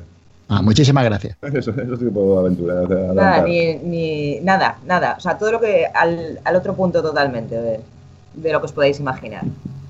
Vale, no sé si Aitor querías compartir también algo antes de despedirnos. No, simplemente la, la curiosidad esa de, de- de- de esa, ese parecido, ¿no? Esa influencia en estos juegos tan modernos, eh, Soma, o el caso también de, estos juegos de, Outlast y todos esos juegos, si habían influido mucho o poco en, en- en este videojuego, en este Submerged Eh, está mucho más influido por los juegos eh, anteriores. antiguo. Sí, Resident Evil, eh, las primeras ediciones o, estamos mucho más influenciados por juegos de los 90 que Bueno, juegos actuales. El ¿eh? Alien, el Alien Isolation. Sí, bueno, Oh. cosas- sí. Oh, oh, oh. Qué juegazos. Madre mía. Sí, juegazo, sí. Bueno, en este punto, antes de despedirme, sí que me gustaría, por lo menos, porque yo sé que mucha gente nos estará escuchando y no sabrá que, quiénes sois, Main Loop Games, no sabrá nada de Sadmers. ¿De qué forma podemos contarle qué es este proyecto o por qué deberían de jugarlo? Pues bueno, a ver. ¿Por qué deberían de jugarlo? Primero, ¿te gustan los videojuegos? ¿Te gusta mm, el cine de terror clásico? ¿Te gusta eh, todas las historias que te puedan tener un poco en tensión y sobre todo eh, que puedas desarrollar como si realmente estuvieras en un juego un entorno más eh, realista? Pues danos una oportunidad. Somos apasionados de esto, nos encantan los videojuegos, el cine clásico, la literatura clásica y, y creemos que no solamente es como eh, rogarlo, sino decir, dar una oportunidad a esto porque creo que, que os puede molar. Genial, pues bueno, nos tenemos que despedir. José Antonio Muñoz, Yasone y Astorza, muchas gracias por haber est- estado aquí pasando este ratito con nosotros y que Sadmer sea un éxito, porque yo soy de la opinión de que el trabajo y el esfuerzo luego siempre ve sus frutos. Así que nada, ha sido un placer. Muchas gracias. Muchas gracias, chicos. Hasta luego. Hasta luego. Y ahora nos despedimos, pero hay mucho más contenido en este programa, ya sabéis, antes vamos a hacer un pequeño descanso con una canción que me retrotrae a mi infancia, creo que aquí también Aitor, por supuesto, también, porque es parte de nuestra, de nuestra niñez, de una generación que crecimos con Pokémon rojo, Pokémon azul, vamos a escuchar esa música que sonaba en esa primera ruta del juego.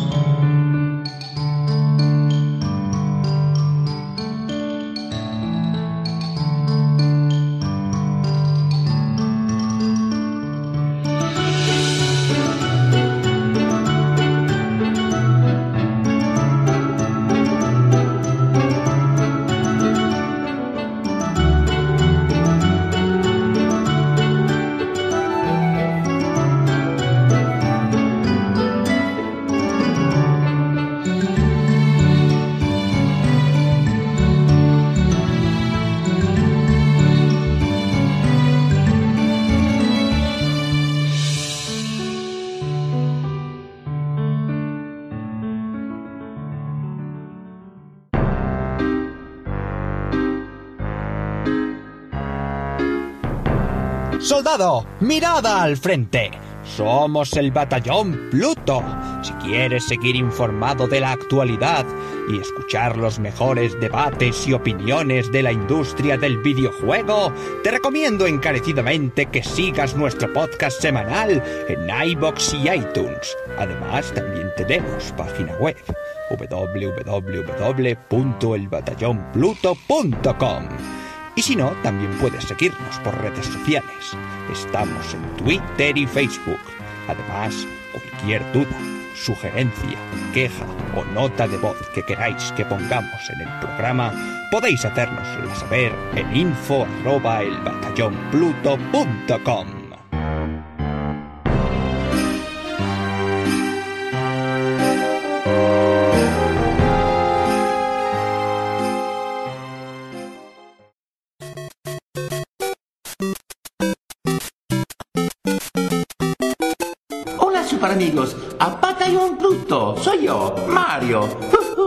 Mamma mía, ustedes son número uno. Vosotros también.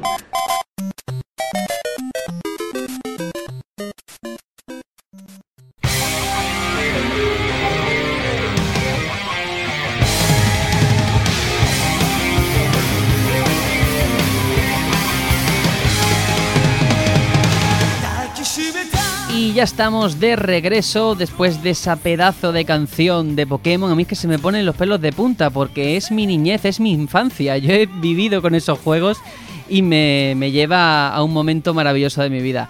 Pero ahora estamos en este punto, en esta que estamos jugando esta sección en la que hablamos de forma distendida y de forma subjetiva de a lo que hemos estado dándole durante la semana. Y yo no sé, Aitor, ya hemos superado ese trance de Bioshock, ya sí que hemos podido darle a más cositas, ¿no? Por supuesto. Y seguramente la gente esté pensando que hoy iba a traer Spider-Man, que era el gran lanzamiento. Eso creía pero yo, he, ¿eh? he decidido que hay que darle un poquito de respeto. Yo creo que no han pasado las suficientes horas como para hacer un análisis que esté a la altura. Entonces tenía una balita guardada de hace una semana o dos, que era Ratchet and Clank, un juego que adquirí hace un poquito tiempo por un buen precio, creo que fueron unos 17 y 18 euros. Y era una especie de mm, espinita clavada que tenía con, con este género de los collectatons, de, que eran muy prolíferos en los, en los 90, o finales de los 90, principios de los 2000. Porque claro, yo había jugado a Banjo, eh, hace poco menos de un año jugué a ese Jack and Daxter que, que me regalaron con, con ese Uncharted del legado perdido y me lo pasé genial, la verdad. Y claro, faltaba, faltaba los terceros en Discordia, ¿no? Que eran Ratchet and Clank, que no pude jugar eh, en su día en, Play 2. Y así que he estado dándole un tiento. Y tengo que decir que me ha parecido el menos eh, colectatón de los tres. Quiero decir, me parece que tiene muchísimo más eh, fases de tiroteo o de acción en ese sentido que de plataformeo y de, coleccionable, que también lo tiene. Pero tengo que decir que me ha recordado mucho más a juegos tipo Lego en cuanto a recolección que a esos dos ejemplos que he puesto antes, de Banjo y, y Jack and Daxter, ¿no? Eh, sobre todo el hecho, no sé si vosotros habéis jugado a- también a Ratchet and Clank, a este. Sí, porque este además remake. se lo dieron en el Plus y así es como Mm. pude jugar yo, ¿eh? Y, habiendo jugado al original, está guay la experiencia. Vosotros no habéis jugado original tampoco, ¿no? Yo sí, yo sí. Ah, vale. No, yo no, yo lo, lo que sí digo es que mi hija flipó con el juego. Se creía que era una Qué película bonito. o algo. Estaba- Es que es que brutal. ¿eh? es bellísimo. Eh, pero claro, lo, lo que digo, eh, me ha recordado muchísimo al Lego en, al- en algunos compases por el hecho de, de las mecánicas. Alguna mecánica es muy, muy similar, ¿no? De que golpeas eh, objetos que te vas encontrando, ¿no? Y de repente aparece el dinero y lo vas absorbiendo como si fueras un imán. Eso me ha recordado Mm. muchísimo a, a El- esa- era a la serie. época, ¿no? En cierta forma. eso es. Y algo muy importante que tengo que comentar es que eh, mi paso ha sido primero jugar al juego y luego verme la peli.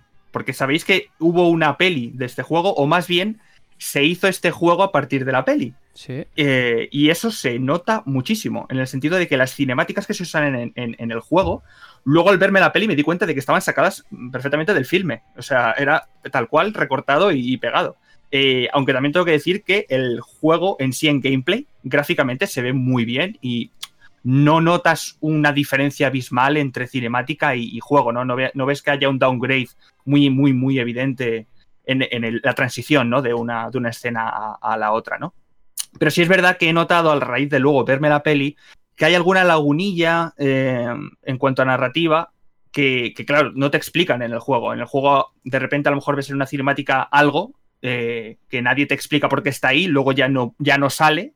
Y a lo mejor en un primer momento, pues pasa desapercibido, pero luego cuando ves la peli dices, ah, leche, claro, este, este contenido lo han recortado, evidentemente, supongo que para adaptarlo al, al juego, ¿no? Tampoco, tampoco querrían darle más protagonismo a algunas cosas que no, ni vienen ni van, ¿no?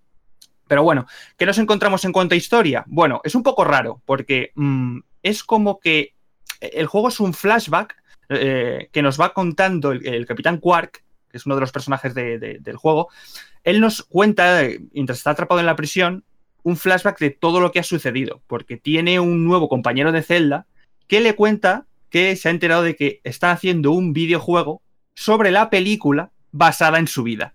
Entonces dice, bueno, pero esas cosas, eso no fue lo que ocurrió, no sé qué, y empieza a contarte un poco su experiencia de todo lo que ha pasado en, momentos previos, ¿no? Entonces nosotros pues eh, encarnamos a Ratchet, que es un, mecánico que vive en un planeta pues eh, muy, muy árido, muy, muy desértico, y que sueña con alistarse en los Rangers Galácticos pues para proteger la, galaxia y, esas cosas.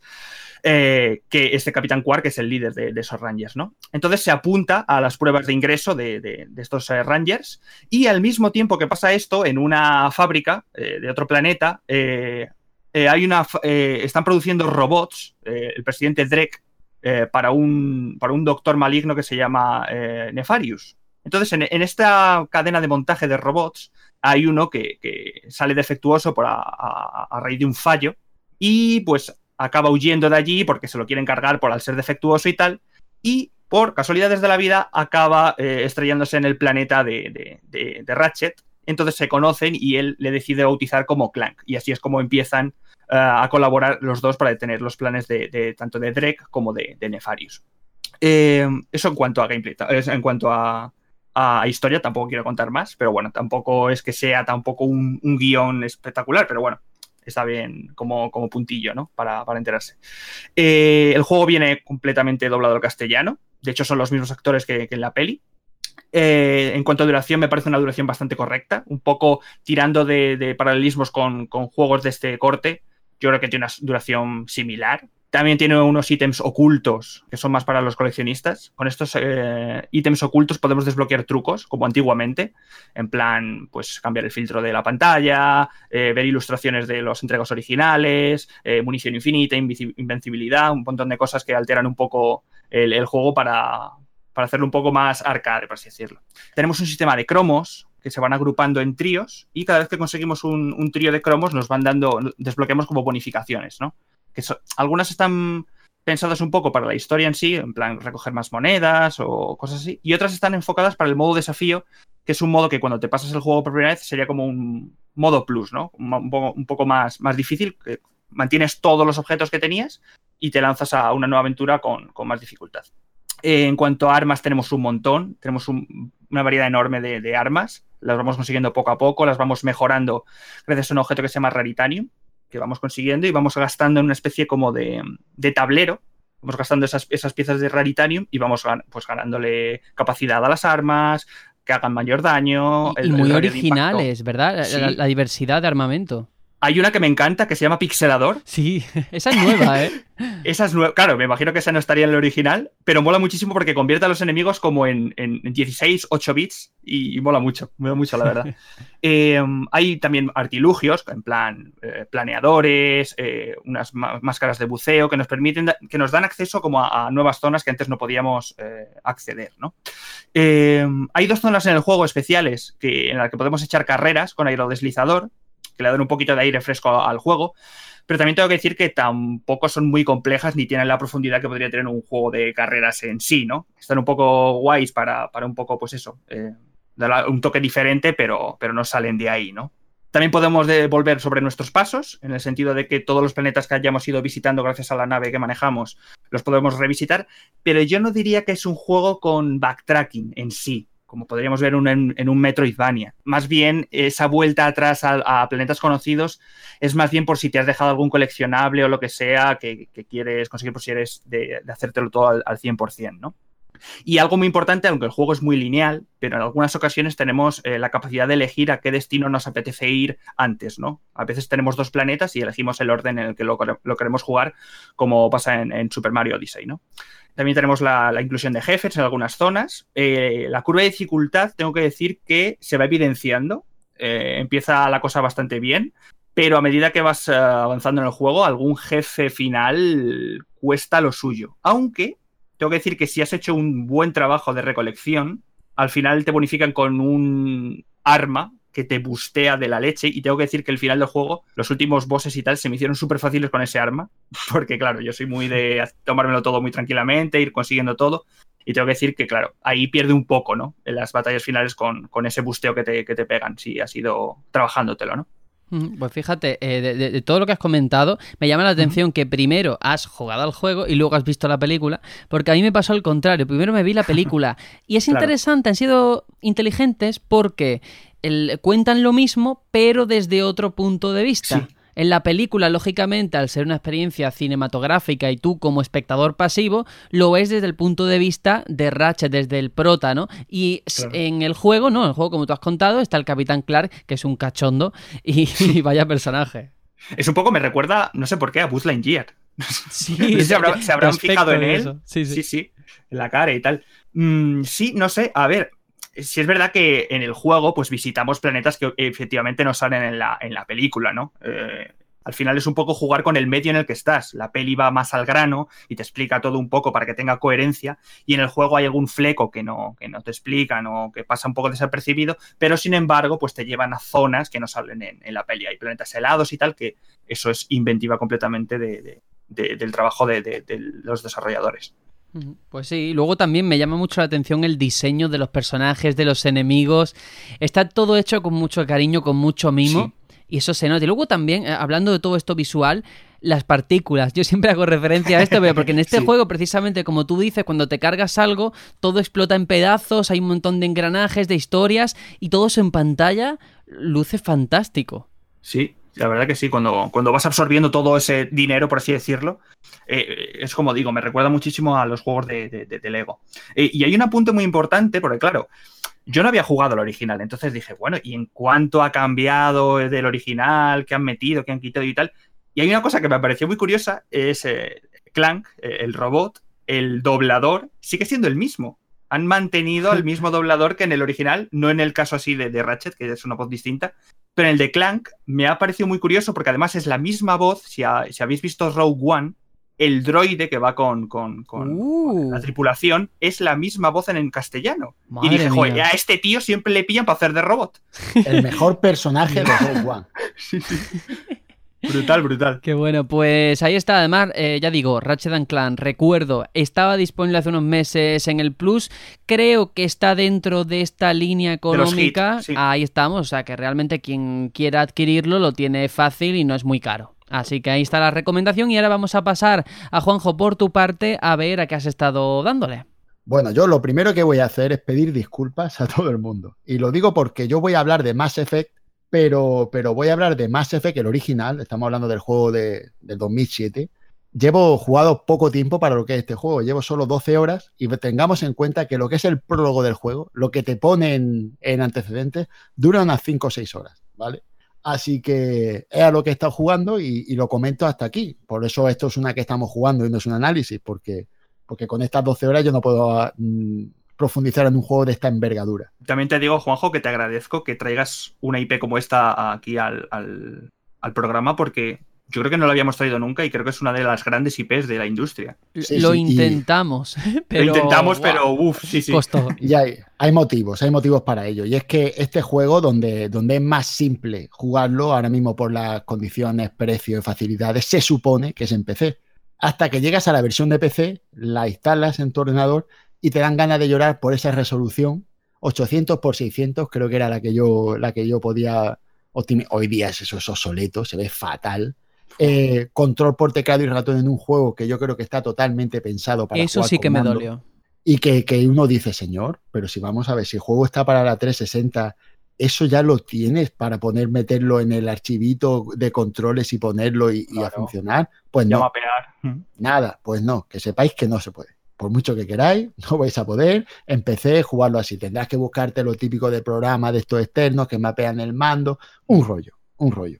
Total, que yo, gracias al Game Pass, tengo que lo agradezco muchísimo. Este juego de 360 que es retrocompatible con la One, pues lo he podido instalar y me he enganchado. Me he enganchado estas 12 horas y no he podido jugar más, pues porque no sé si sabéis que hace poco hemos estado un mes jugando a una franquicia que se llama Bioshock y entonces, pues no podíamos. suena? Te suena algo, ¿no? Y bueno, hablando un poquito del juego, esto es una space opera, esto es un, juego de esto así tipo, yo qué sé, podríamos decir, con un universo tan extenso como Star Wars, o más, porque aquí hay documentación la que no os podéis imaginar. ¿Vale? Manejamos a un tío súper carismático con que podamos personalizar todos sabemos quién es John Shepard, el comandante John Shepard, ¿de acuerdo? Entonces, que, que, por cierto, tengo que decir una cosa, esto es un apunte, una tontería. Estaba jugando en el comedor de mi casa y llegó mi mujer y dijo, anda, ¿qué juego es ese? Dice, no, el juego se llama Mass Effect, tal, esto te dice, oye, pues es guapo el protagonista. Yo, Buena y dije, pues, dije, está hablando del juego del 2007. No sé yo qué te pasará si juega al, al Mass Effect 3. Supongo que será mucho más guapo todavía. Y, y bueno, pues nada, es el comandante John Shepard a bordo de su nave, la Normandía. Y no voy a contar el prólogo porque ya digo, son 5 o 6 horas que si los cuento vais a perder de juego porque espero que, que lo juegue mucha gente. Está muy barato este juego. Si queréis comprarlo, no sé, 5, 6, 7 euros en eBay, lo encontráis fácilmente. Empecé mucho menos, pero no lo recomiendo. Y nada, pues se, te desarrollan unos acontecimientos iniciales en los que tiene un, una aventura así más o menos de, de, que vas a un sitio sin saber muy bien a qué, entonces te encuentras ahí una tostada muy gorda. Lo, lo estoy diciendo así por encima para no, no, contar nada. Y al final, lo de siempre, somos el elegido, tenemos que ir a, a por el malo maloso y a salvar el universo.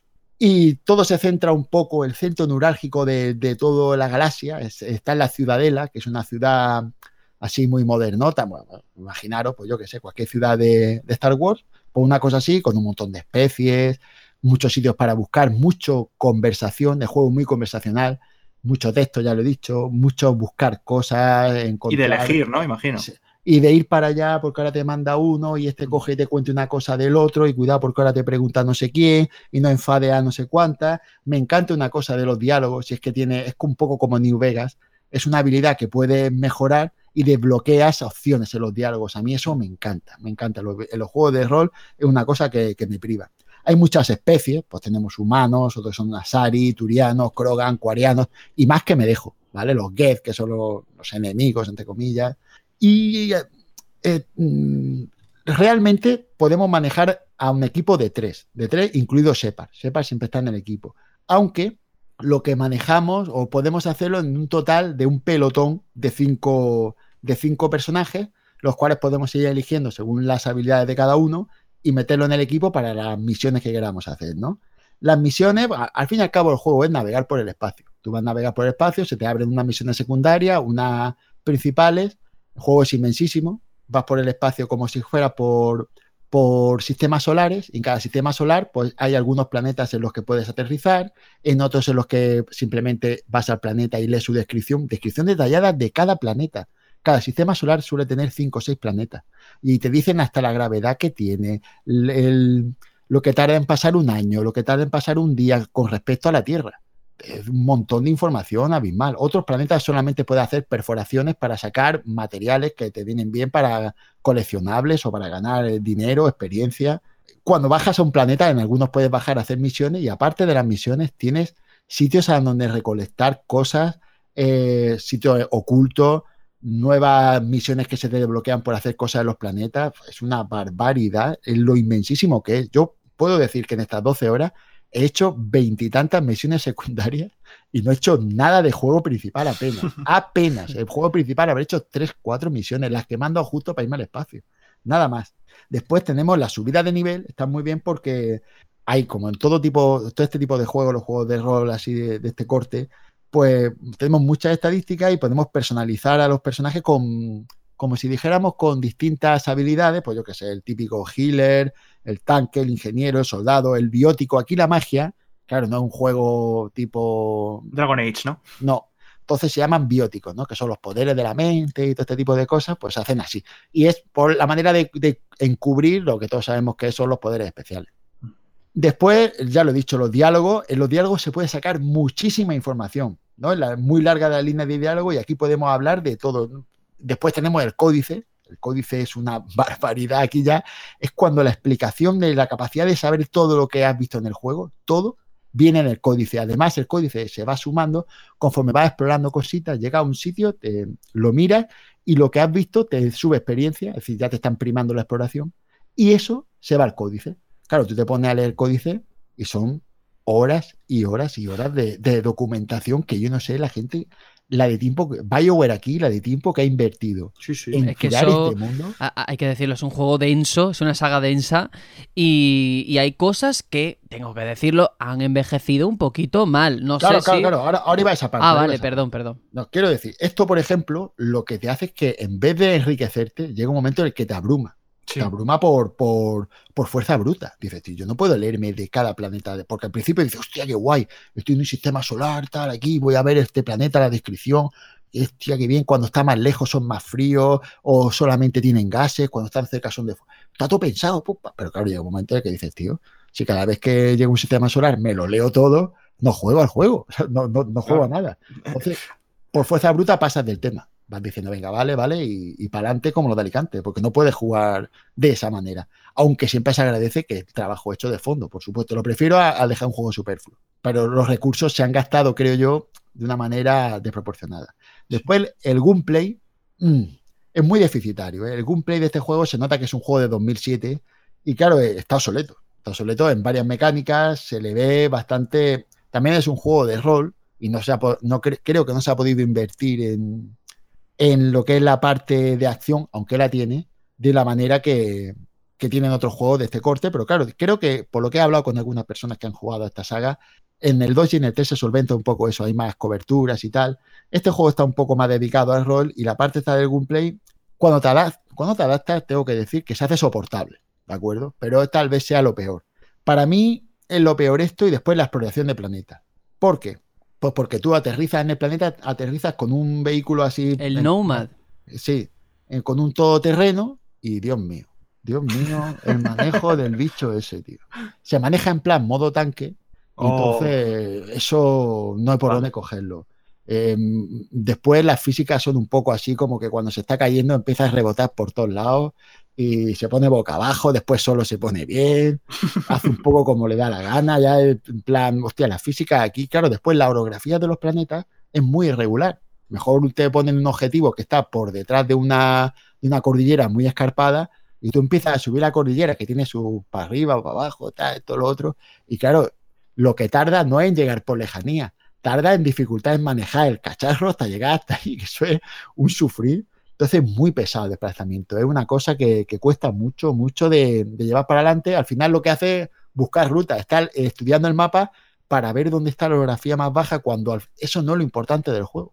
Pierdes mucho tiempo en lo que no es lo importante. Entonces, el juego está muy bien en la parte que está muy bien. Está muy, muy bien. Quiero decir, se nota por qué este juego es uno de los grandes de la anterior generación.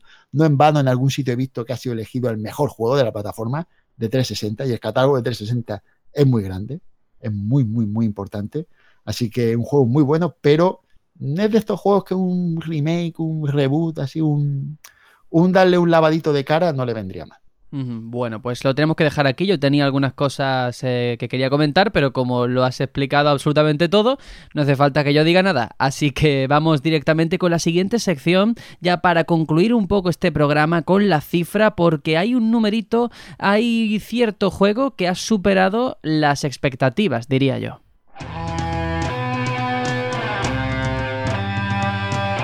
La cifra.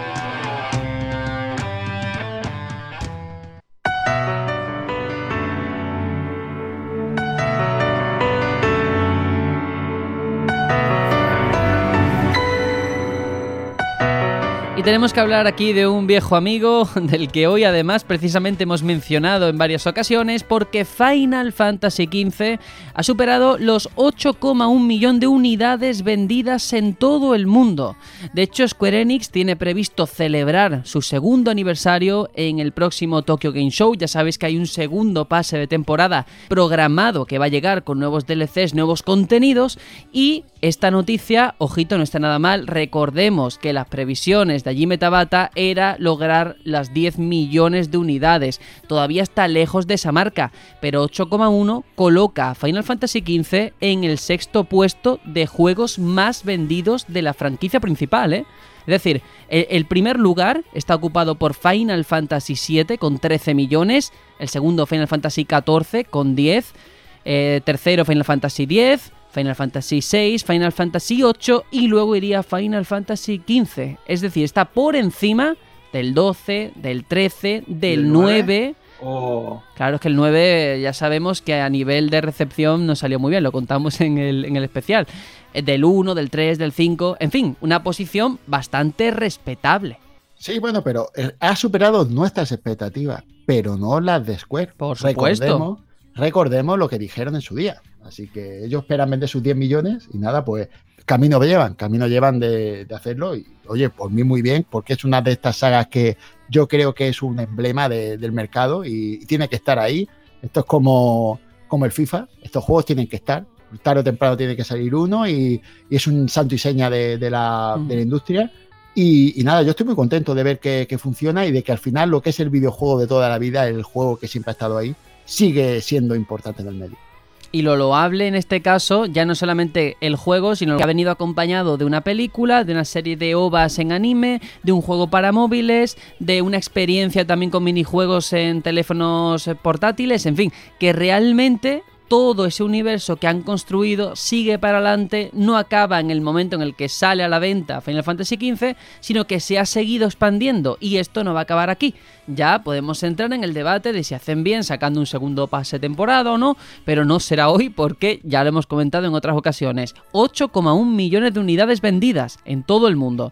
¿Llegarán a los 10 millones? Ya lo veremos. Si ocurre, lo comentaremos aquí. Nosotros, eh, por lo que respecta a este programa, toca despedirse. Hasta la próxima semana.